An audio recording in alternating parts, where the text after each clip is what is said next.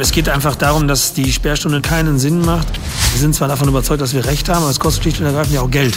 Ich finde halt auch diesen Aufruf von Frau Merkel zu sagen, bleiben Sie zu Hause, total dramatisch. Es gibt keine nachvollziehbare Infektionsherde in der Gastronomie. Sperrstunde Bermuda. Hallo aus dem Bermuda-Dreieck. Heute ist der 21. Oktober und das ist die dritte Podcast-Ausgabe. Jetzt beginnt das juristische Nachspiel der Sperrstunde. Aus dem Bermuda-Dreieck hat die Firma geklagt, der das Tucholsky, das Tapas und das Art Hotel Tucholsky gehören. Außerdem der Gastwirt der Weiherstube in Ehrenfeld. Die Klagen liegen jetzt beim Oberverwaltungsgericht in Münster und vielleicht gibt es bis Ende Oktober noch eine Entscheidung dazu. Ich habe mich heute Vormittag mit Christian Wickelbacher von der Art Hotel Gastronomie GmbH im Tapas getroffen und ich habe ihn gefragt, was die Klage jetzt erreichen soll. Ja, grundsätzlich äh, klagen wir gegen die Corona-Schutzverordnung des Landes NRW, deswegen auch das Oberverwaltungsgericht und nicht gegen die Stadt.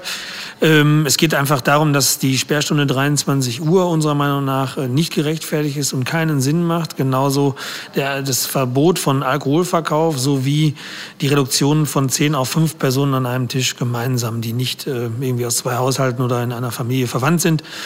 Denn ähm, wir sagen als Gastronomie, es gibt äh, keine nachvollziehbare Infektionsherde in der Gastronomie. Ähm, wir hatten zum Beispiel in der Summe aller Betriebe, haben wir roundabout 500.000 Gäste bewirtet und hatten zweimal einen Anruf vom Gesundheitsamt. Da war jemand, der jetzt positiv ist, bei Ihnen zu Gast.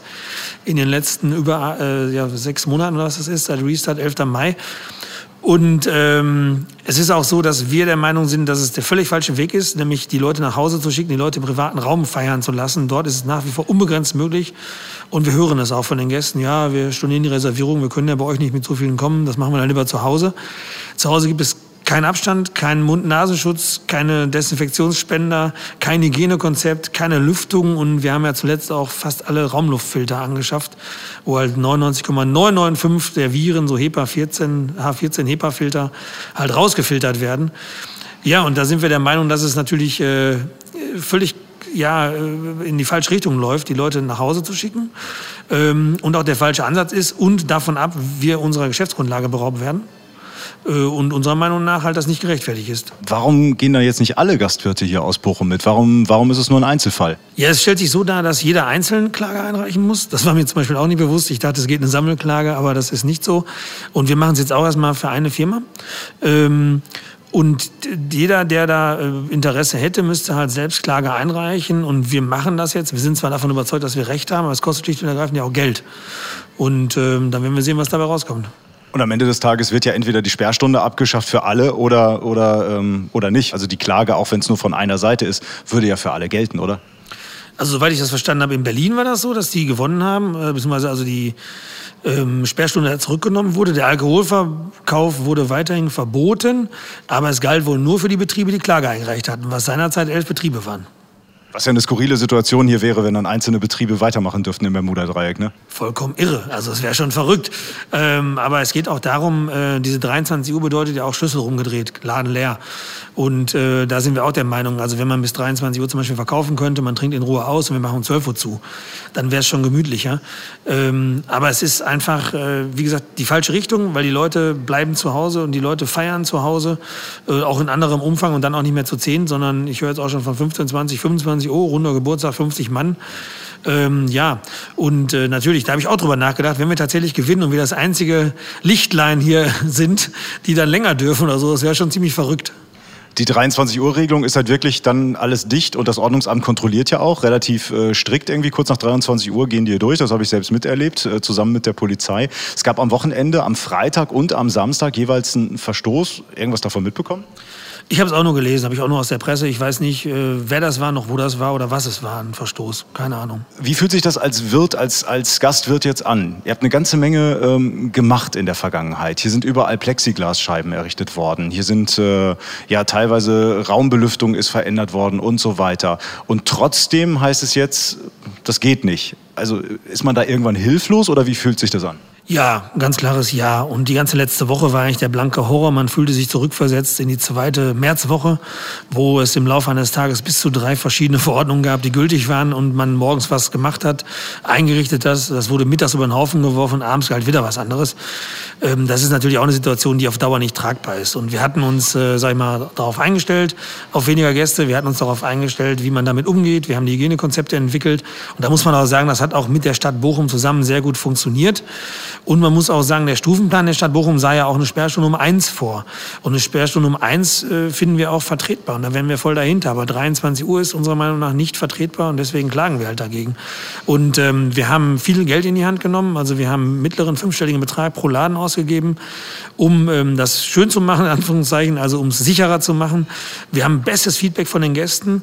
Äh, auch bei schlechterem Wetter hatten wir einen guten Zulauf, weil die Leute Vertrauen haben. Und ähm, dann wird das quasi alles konterkariert. Also man wird oder wurde als Unternehmer angehalten, dies alles zu tun. Das haben wir unserer Meinung nach bestmöglich umgesetzt und auch nicht nur wir, sondern viele Kollegen auch. Und uns allen wird jetzt gerade wieder die Luft zum Atmen genommen. Das darf nicht sein. Auf der, auf der Gastwirtsseite wurde investiert. Die Stadt sagt, für 2020 müssen keine Gebühren gezahlt werden für diese, also Sondernutzungsgebühren. Wie heißt das für Freisitze, also für die Tische und Stühle draußen? Wie viel sparen Sie da? Das ist unterschiedlich. Es hängt von der Fläche ab. Das geht ja nach Quadratmetern tatsächlich. Und das können von ein paar hundert Euro bis zu vielen tausend Euro, je nach Ladenlokal sein. Ähm, also ist das die Gegenrechnung für die Investition, die man hat? Also kommt das ungefähr hin? Nein, das ist weit runter, ganz weit runter. Ähm, das sind jetzt hier zum Beispiel im Tapas und Tucholsky Roundabout aus dem Kopf, ich weiß, anderthalb, zweitausend Euro pro Jahr, die uns da erlassen wurden. Okay, das, da sind die Investitionen auf jeden Fall größer, haben wir ja gerade gehört. Jetzt mit Blick auf den, auf den Winter. Wir hatten ja die Sommermonate, da ging es draußen ganz gut. Mit Blick auf den Winter hat die Stadt zumindest erlaubt, sagt die Pressestelle, dass jetzt auch noch Markisen und Dächer und so weiter draußen angebracht werden können, ähm, damit man eben sich auch länger draußen aufhalten kann und dass es ein bisschen gemütlicher wird. Womit sind Sie da gerade beschäftigt? Was wird da jetzt geplant und gebaut? Ja, also ähm, wir haben natürlich überall schon Markisenanlagen, aber wir haben jetzt erste Mal die Möglichkeit, temporär diese so ein bisschen mehr einzuhausen, zu schützen. Sprich, wir können an der Seite was anbringen, wir können mehr Windfänge aufstellen und vor allen Dingen gibt's äh, temporär auch die Erlaubnis, Sachen aufzustellen, die eigentlich nicht in die Gestaltungssatzung passen. Da ist uns die Stadt sehr entgegengekommen, dafür sind wir auch sehr dankbar. Ähm, und das setzen wir jetzt gerade nach und nach um und die ganzen Kollegen auch. Und sehen halt auch, dass die Gäste da äh, trotz aller widrigen Bedingungen draußen sitzen, weil es ja nach wie vor so ist, dass im Freien quasi die Infektionsgefahr gegen Null geht. Jetzt gibt es auf der anderen Seite auch immer noch die Leute, die sagen, ähm, warum muss man überhaupt in solchen Zeiten, bei solchen Infektionszahlen, warum muss man noch in die Gastronomie gehen? Warum muss man sich noch treffen und zusammen feiern? Was sagen Sie darauf? Ja, wir sind quasi momentan die einzige Möglichkeit äh, des sozialen Lebens. Ne? Wir sind äh, zwar im öffentlichen Raum dann, aber es gibt ja nichts mehr. Es gibt keine Clubkultur, keine Veranstaltungen, es gibt keine Diskotheken, es gibt äh, keine Konzerte, nichts. Und ähm, das ist für die Leute halt die Möglichkeit, sich zu treffen, unserer Meinung nach in relativ sicherem Raum durch die ganzen genannten Maßnahmen. Und ähm, da, ja, da bieten wir momentan eine Plattform, die es sonst so nicht gibt. Und wir sehen das ja auch anhand des Zuspruchs, dass die Leute da nach wie vor Lust drauf haben. Die Leute wollen raus, die wollen sich dabei aber sicher fühlen.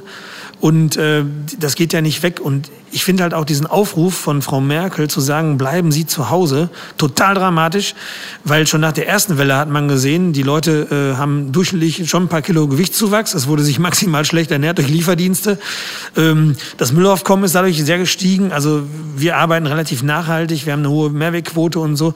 Und insofern äh, in der Gastronomie macht es schon auch noch Laune, wenngleich es ja auch jetzt schon ein normales, äh, ein neues Normal gibt. Ja, das heißt, äh, das ganze Ausgefallen hat sich verändert. Das klassische Thekengeschäft ist dahin, weil es nicht mehr diesen Gastkontakt gibt an der Theke, wenn man da arbeitet mit den Barleuten.